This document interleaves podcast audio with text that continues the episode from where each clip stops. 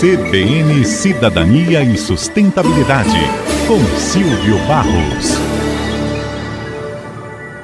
Alô, ouvintes da CBN. Ainda falando sobre a COP28 e o Brasil, eu achei muito importante o comentário da agência Bore sobre um possível colapso da Amazônia. A agência Bore traduz em linguagem jornalística o conteúdo de estudos e pesquisas científicas de diversas áreas, transformando ciência em notícia. Relatório produzido por uma equipe internacional de mais de 200 pesquisadores que foi apresentado na COP28 apontou a necessidade da transição energética ocorrer bem antes de 2050. Caso contrário, pode acontecer um colapso da floresta amazônica provocado pelas mudanças climáticas e que terá um efeito dominó sobre outros sistemas ecológicos. As mudanças climáticas têm produzido impactos diferentes em cada região do mundo, e mitigar os seus efeitos tem sido um dos principais desafios globais. Mortalidade de recifes de coral em regiões mais quentes e o colapso das geleiras são alguns dos efeitos desencadeados pelo aquecimento global de mais de um grau e meio.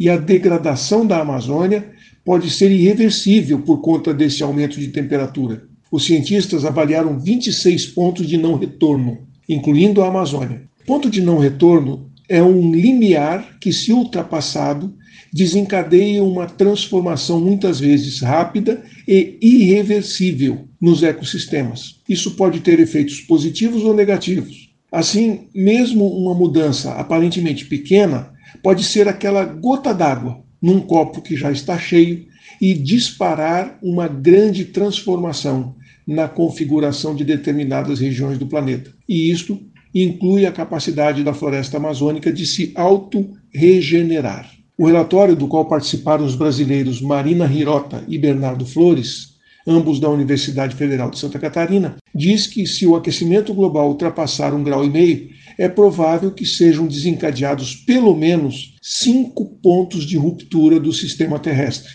incluindo o colapso de grandes mantos de gelo e a mortalidade generalizada dos recifes de coral. De acordo com esse documento, a velocidade da eliminação progressiva dos combustíveis fósseis e o crescimento de soluções zero, zero emissões, né, net zero, determinarão o futuro de milhões de pessoas. Nós estamos num momento do mundo crucial para mudar a trajetória socioeconômica do nosso planeta, já que as nossas escolhas tem impactado nos ecossistemas do mundo, inclusive nos biomas brasileiros. E isso, gente, inclui nossas decisões e nossas atitudes pessoais, aquilo que a gente individualmente faz e que está contribuindo para as mudanças climáticas.